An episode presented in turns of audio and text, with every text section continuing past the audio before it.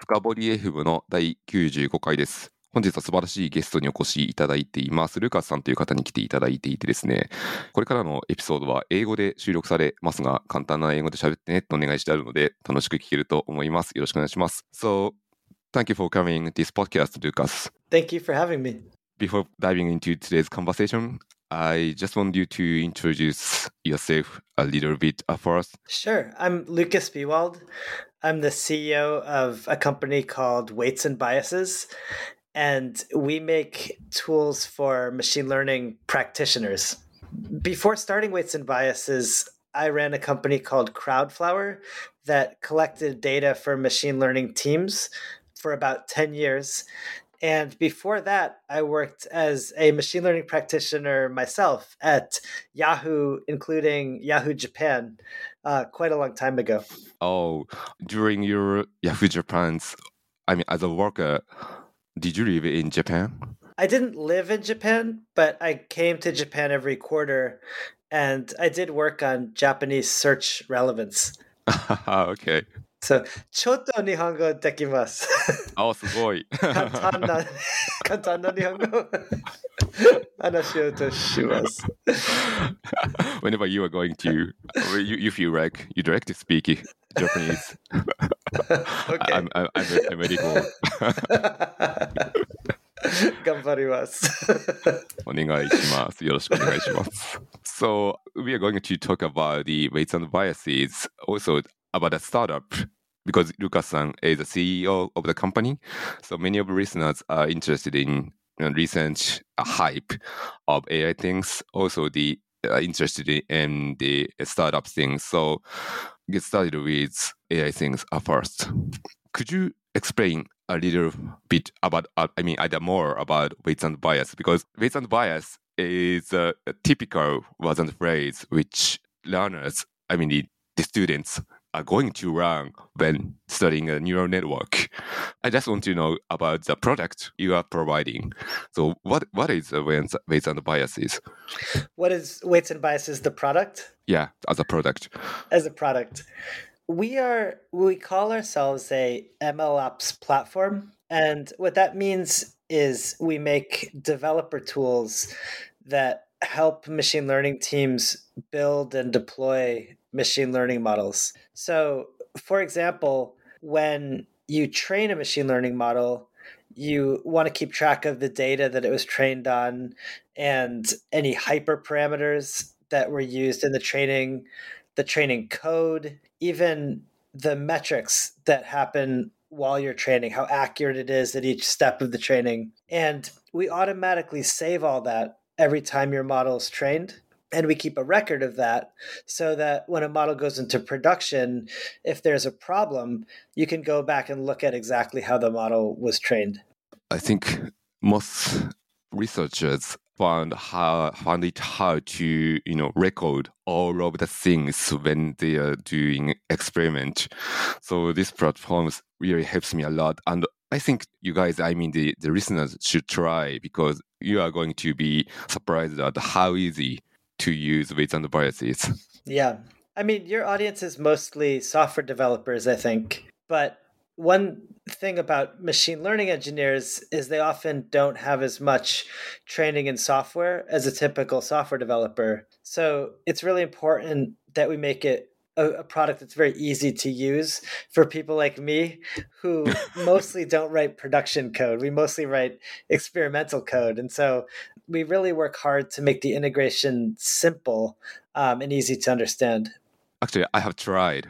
I'm the one who also be surprised at how easy things. Oh, that's fantastic. I, I think the lots of Japanese are interested in uh, playing with Kaggle, which is a competition of data science.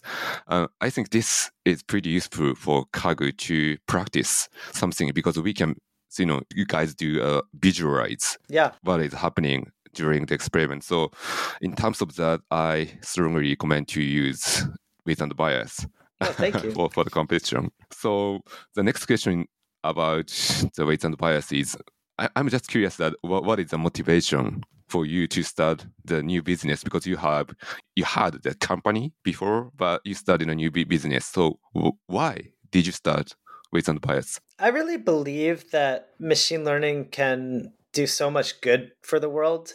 I think most medicine that we develop these days comes from machine learning. I think machine learning can help with agriculture and climate change. I think machine learning can can help us allocate resources better. I, I just think there's so many good things that come from machine learning. And the problem that I was seeing is that you see a lot of failed launches in machine learning. And I think it's because we don't have a lot of good tools for making machine learning reliable. So if you look at failures to deploy machine learning in production, it's not because the people building the models are stupid or, or bad people. It's because it's actually really hard to do. And so I thought that the best thing that I could offer the world is making tools to make that process easier. Oh, that's cool. Um, actually, did, did you have the same problem? I mean, the yourself. Do you have same problem? I did actually. When I worked at Yahoo Japan, we were launching relevance models, so to improve the search relevance, and obviously, you know, when the search is not relevant, it's not very useful and you don't like it. And when it is relevant, it's great. So I do think search relevance is an important problem. And, you know, it was very difficult because machine learning doesn't usually give you errors when there's a problem. It doesn't tell you there's a problem. It just quietly gets worse. Oh. So we oh. always felt very afraid to deploy new models because, you know, if they had some unexpected behavior in production, it was very hard to know that. So we wouldn't deploy new models very often but it's too bad because then people didn't have access to more relevant search results. So we worked really hard to build reliable processes, but it was very difficult. I think compared to software engineering, machine learning is much harder to make reliable in production. And so you end up spending a lot of time just focused on the reliability. Uh, yeah, because you, you just said in machine learning, it's so difficult to find errors. But is there anything you are taking care of when you want to find errors in machine learning? Is there anything? Yeah. I mean, there's a lot of simple things that you should do, but they're kind of hard to do. So, for example, if your model is running on data that is different than the data your model is trained on, then that should make you nervous. that should kind of make you wonder. Um, and there's also a lot of weak signals. I mean, there's simple things like just sampling some of the results and seeing um, with the human are do these seem like good results or bad results. There's looking at click data and other downstream things, but at the end of the day, you really need to have good tracking in order to do any of this. So you really need to know exactly how your model was trained, what the training data was, and all those things to to make machine learning reliable. Uh, okay, I think that's awesome because when software engineer going to improve the performance of some system, we need to measure and sometimes we need to visualize what is happening. But actually, your platform has, helps me a lot to find the bottleneck of the system. But in, this case, in terms of the AI or machine learning stuff, this is so great for them for people to solve the problem. Also, I'm I'm just surprised that so you're uh, working on the you know the uh, recommendation. I th- I think this is kind of recommendation algorithm because you were working in Yahoo Japan. So and you said that you are working on the relevance. Relevance, yeah, search relevance. Yeah, search yeah. relevance. So maybe you're working on the search engine before. So actually, some friends worked before about search cool. engine. I feel like it's like sympathy. No, great. because he he talked a lot about how hard to tune, improve the you know relevance. So yeah, yeah. so hard. It's very hard. Yeah, but it's a cool it's an interesting problem like a hard, mm-hmm. a hard problem and an interesting problem. So I, I think you are the man who enjoys the the, the world's hardest problem too so. Yeah i think so yeah. Thank you. So let's go to the next question. So because we can't miss the AI hype in this era because you know when when you do or, or or Twitter or you watch news or something like that. So every day we need to we inevitably look at AI news like LLM or OpenAI, something like that. So how do you think of this hype these days? I mean, hype, you know, in, in English, hype has kind of a bad connotation. Okay. All right. But Sorry. I no, no, it's okay. I mean, many people call it hype, but to me, I feel excited Ah, about okay. how well generative AI works. So, for example, for me, something like crypto had a lot of talking, but not a lot of applications. But the big difference for me with generative AI is there's so many applications that you can just use yourself. So I do feel like there's a lot of excitement about Ah, okay. AI, but to me, I think hype is maybe too strong of a word because I think it actually has so many useful applications. Like I use GPT-4 every day and it's Every day. it's amazing. I use it I ask it questions. I use it for all my code debugging at this point. Code point. debugging? Code Okay. debugging, it's amazing at code debugging. um yeah it- what what else did i use? I was i asked it to tell bedtime stories to my daughter. I um, i ask it to explain things like quantum physics to me. So you're I making many- use of parenting. yeah. Yeah, my, well, we, we, we, my daughter's only three so i read it so she thinks that we wrote the story together but it's it's fun. Ah, okay. Um, maybe the some of the guys, I mean the listeners, are surprised that so you, you are still writing a code as a CEO. yeah Oh, that's cool. thank you Um, is there anything that so as a company to improve your business by using a GPT-4? Is, is there any integration? Yeah, we have a we call it WandBot in our chat. One chat. debug? Ah, One. D bot, and it it answers um, questions about our product by looking at our documentation, and it's Ah, very okay. good. It's actually very good um, bot. We also use it to summarize um, support tickets and feedback because we get so much feedback from our users that it's hard to keep track because different people look at all the different feedback. If seven different people tell us they want the same feature at the same time, sometimes it's hard for us to know that because they might describe the feature in different ways. So it gets categorized in different ways. But GPT can help summarize the feedback and tell us these are the things that customers feel are most important right now. Okay, so you can make use of the like categorize and classification feedback. Actually, the there's a uh, silent guest here, Haruka-san, told me about uh, hackathon in two weeks. So you guys are going to hold a hackathon. Yeah, Oh, that's For- good. internally. Ah, internally. Uh-huh. Yeah, but we we've had things in a previous hackathon that look useful, like somebody transcribed every sales call that we had and then summarized the sales calls so that we could know what customers say when we when we talk to them, which I thought was a very cool AI use case. Very practical for us.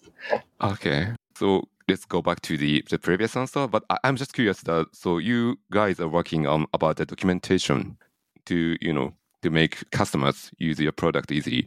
There are several ways to uh, realize this. I mean the LLM context, so we can do like a few shot or I mean fine tuning the model.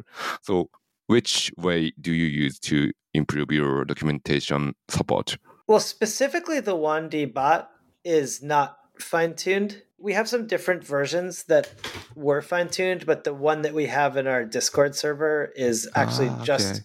just prompt engineered on top of GPT. On Discord. The, yeah, if you go to our Discord, you could try it. Ah, that's cool. So we don't have any authorization. I mean, the just joining the Discord, we can try. Is it yeah, right? we want everyone to try it. Ah, okay, that's cool. Okay, so oh, we've already recorded for around about twenty minutes. So, so I think I'm going to ask the last question. Um, so I just read the, the press release. I'm, I'm I'm going to paste the URL on the show note, but you guys are going to boost the business in Japan. So wh- why did you boost the business? Are you going to open a new branch in Japan? We did open a new branch Ah, uh, a few months ago. We did. Uh-huh. And we did it because we saw so much organic traffic in Japan. Oh, so really? we we see many Japanese people using our product, and we thought um, maybe companies would want to work with us if we had a Japanese office. And I would, should say we had a few customers like Toyota, Car manufacturer. car manufacturer, and a lot of a lot of our users only spoke Japanese. And I think Haruka was the only person that spoke Japanese inside of Weights and Biases. So we thought we could give them better support if we had people in in Japan. All right, so let's go to the next topic. I, I'm curious about the startup thing. So, because you are the CEO of the company, but my friend, who is also founder of the, another company, is always, you know, suffering from aligning the idea among the employees. So this is so different from the previous topic, but I, I just want to ask that how do you align your idea among the employees in your company? Mm. It's a good question. And I think it's especially hard to do when everyone works remotely and we have people in lots of different countries. So I think the most important thing is writing down plans. And oh, okay. we especially like to do OKRs. So we do quarterly OKRs and we actually write them all down in one gigantic document so that everyone everyone can see what everyone else is doing. And then we do a quarterly retrospective on the OKRs to make sure that we agree also on our performance on, on each thing that we were trying to do. Most of people listening to this podcast, uh, I think they're familiar with OKR, but they also notice that it's so hard to operate OKR in the company. But I'm just curious that how many hours do you spend for retrospective OKR quarterly? It takes a lot. It takes a lot. And I I spend one week reviewing the Oh, OKRs. One week. Okay. and I spend one week planning the OKRs. That's just me. Some teams spend longer getting ready, but I think that it's important to not have too many OKRs. I actually think if you if you're making so many OKRs that it's taking you so long to do it, it shows that you're not very focused. So I- I do think that OKRs can get too long and I think it's also important that OKRs is not a performance. So we really try to make sure that if we set an OKR, that's really what we care about and really what we're going to do. And we try to be really honest with ourselves if we hit the OKR or not. And I think it's especially important in engineering teams to do blameless retrospectives so that people are not afraid to say if they missed an OKR. Blameless OKR. Yeah, I think a blameless retro is very important because, you know, at the end of the day, we're a team and we succeed or fail together. So blaming individuals, I think, is kind of an unhealthy way to think about OKRs. I think some companies don't take OKRs seriously. It's just, it's more like a performance. They like the idea of OKRs, but they don't think hard about the specific OKRs and then it becomes a huge waste of time. I really want to be sure that the only things we're doing are contained in the OKRs and the OKRs express what we're actually doing. So then I think people are very interested in the OKRs because that really is our strategy. It's it's actually where we really say what our strategy really is.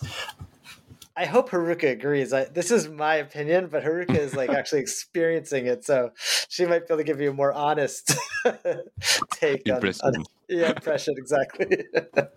We also do uh, like bi-weekly. So every two weeks we talk about like each department's how they're doing and then like kind of like not specific to like OKRs, but kind of get the sense that like we're focusing on this like in each de- department. So we don't like get out of the focus and always like on track of like what we were trying to do this quarter.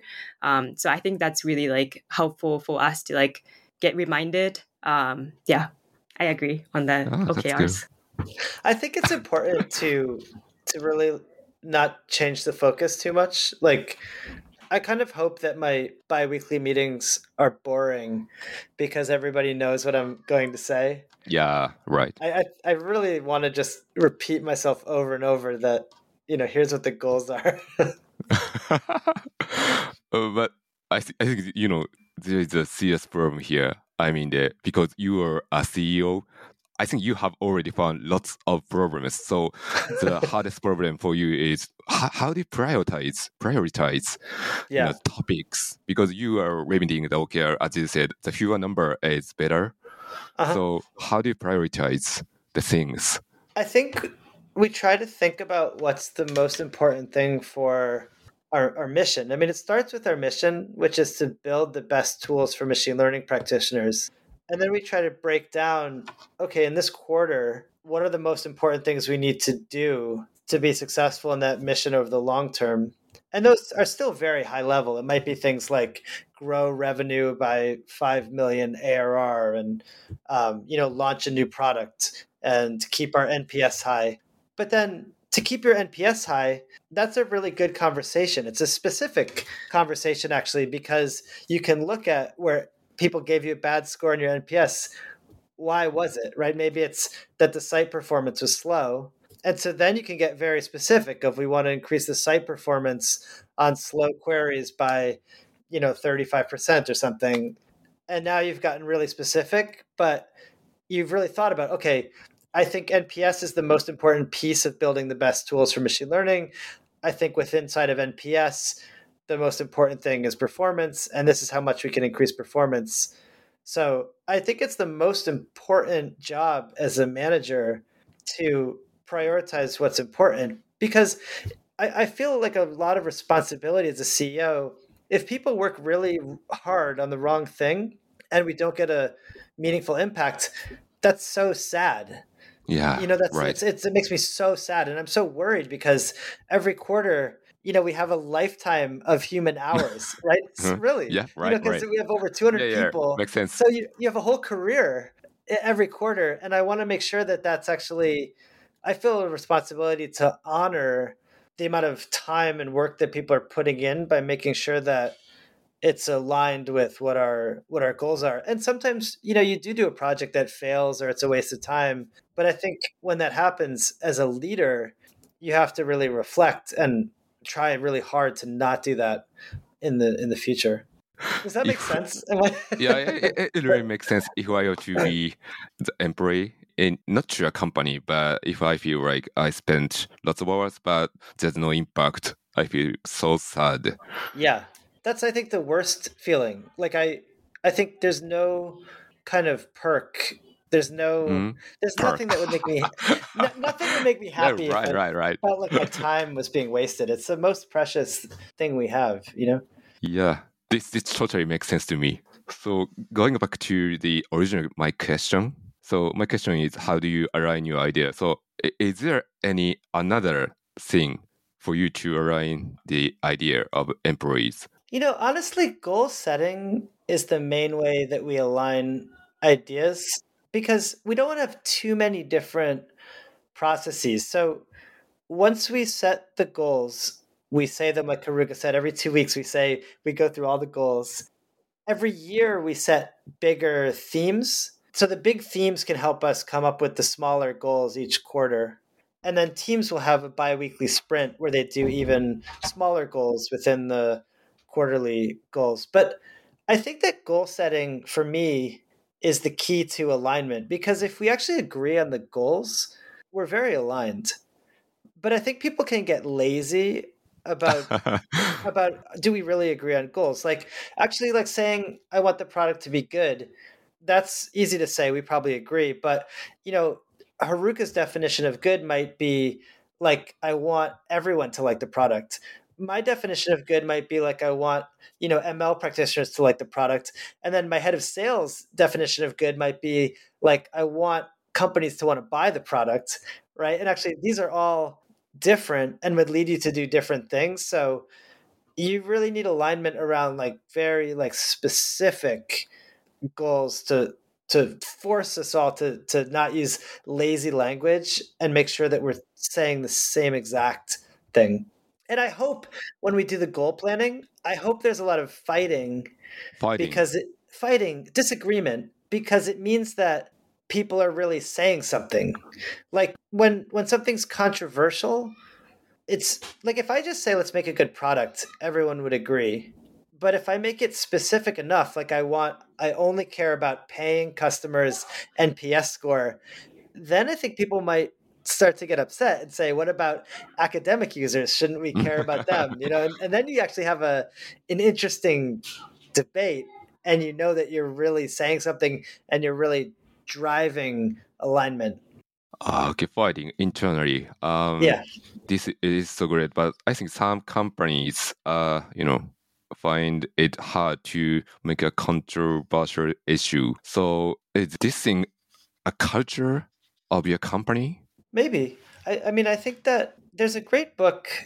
I wonder if people in Japan would like it. I, I love this book, um, The Five Dysfunctions of a Team. Ah, yeah, thi- this is so famous in Japan Oh, also. famous. I, so what they say in that book, I think it's really important. When you don't have conflict, it means you don't have trust. So when people trust each other, and then they trust each other to have conflict. And if you don't have conflict, I mean, people will always disagree. If you have humans that care about something, Yeah, for right. sure they'll have conflict. So I think it's kind of a universal thing. If you have a good culture, then you should have healthy conflict.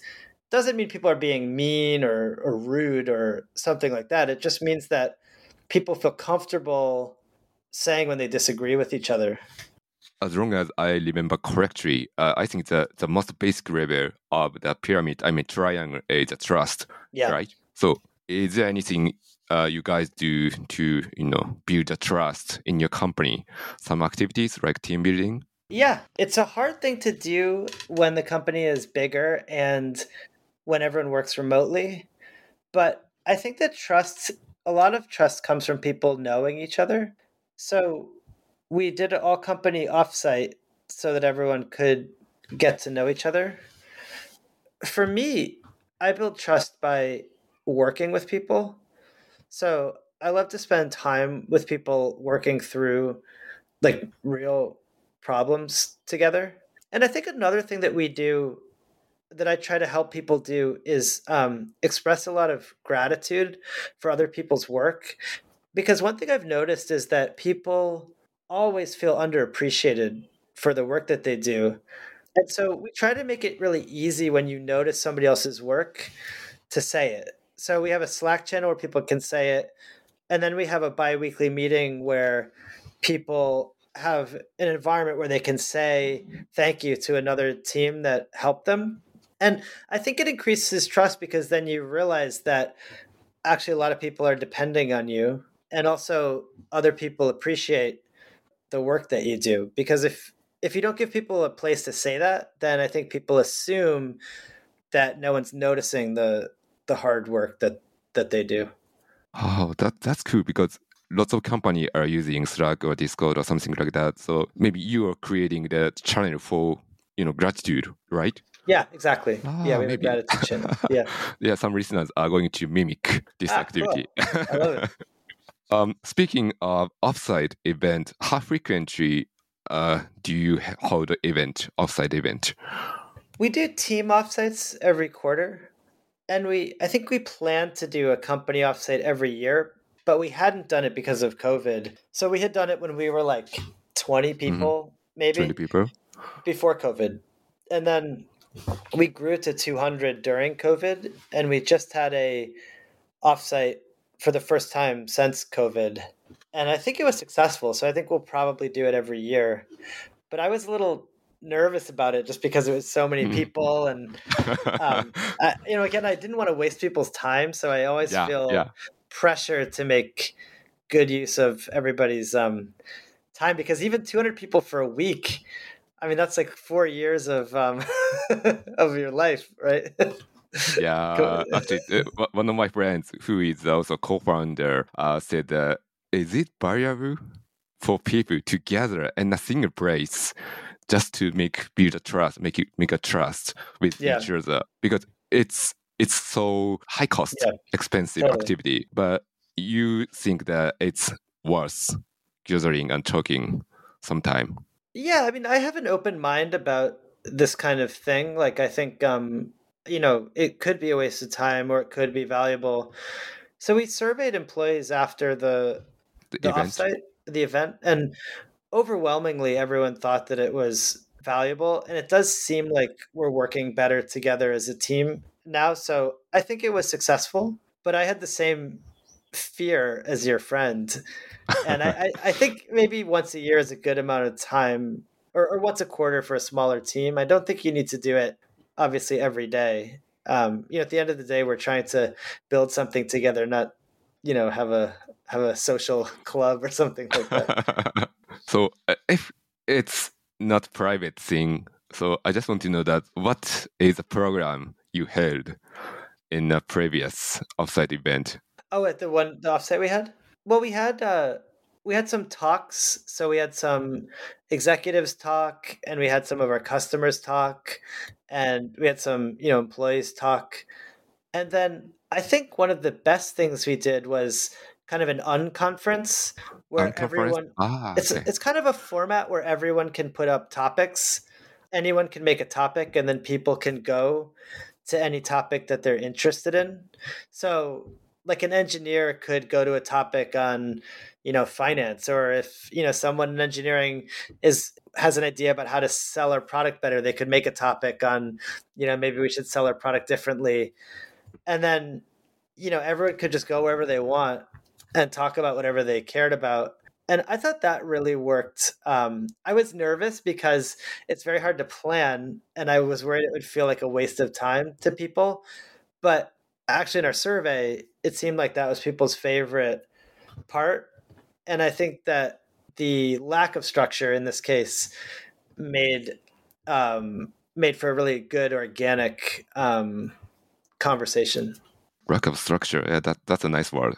I feel it's so valuable to get that sometimes, like quarterly or once a year. So maybe I, I'm going to do some unconference in the Ah, future. cool. Maybe in, in this next in this year. Tell me how it I- I- goes. I, was Ah, okay, nervous. sure. I was nervous. I never did it before, but it worked really well. I recommend it. I, I- I'm not president of the department, but sometimes I have a chance to, you know, decide what is going on in the event. So this helps me a lot. I- mean, this interview, this this recording helps me a lot to consider the contents of the event. So thank you. I spent 40 minutes already. So Mhm. I think this is the final question because you started the, the business and a company. So what is the most amazing thing you have learned in your life the most in waste and amazing thing. Yeah. Interesting question. You mean about like management or life or um, Uh, entrepreneurship or? management or entrepreneurship. I think that the most important things that I've learned are are really boring things that everybody knows, but they're even more important than people say. Like, for example, the most important thing when you're starting a company is to make a product that people want to use. And everyone knows that's important, but it's actually even more important than anyone realizes. And then, in order to make a product that people want to use, the most important thing is to talk to users and ask them what they need. And of course, everybody knows that, but nobody does it enough, even me. And I'm obsessed with doing it. And I, and I still don't do it enough. And it's like you still want to focus on that thing, like talking to customers and understanding them so you can make a product that they want.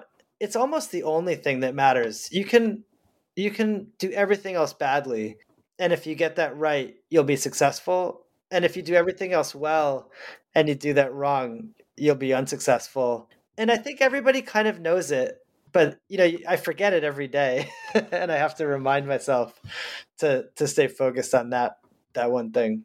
Thank you for today's talk. Um, before closing this recording, um, is there anything that you want to uh, tell something to to to listeners? Yeah, well, if if people are w- listening to this podcast right as it launches, you can come meet us at AI Expo. We're going to have a, a booth there, and you can meet the Weights and Biases Japanese team. So I'm going to paste the URL of the event on the show note at the bottom, so you guys can check out what topics should we talk to the staff and the Big Sight.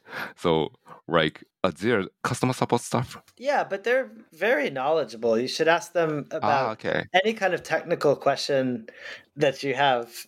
Okay, so if the you guys have problems of doing something on weights and bias platform, so you can ask the question on the Big Sight, right? Yeah, or if you want a demo or you want to tell us feedback, we would love to to hear from you.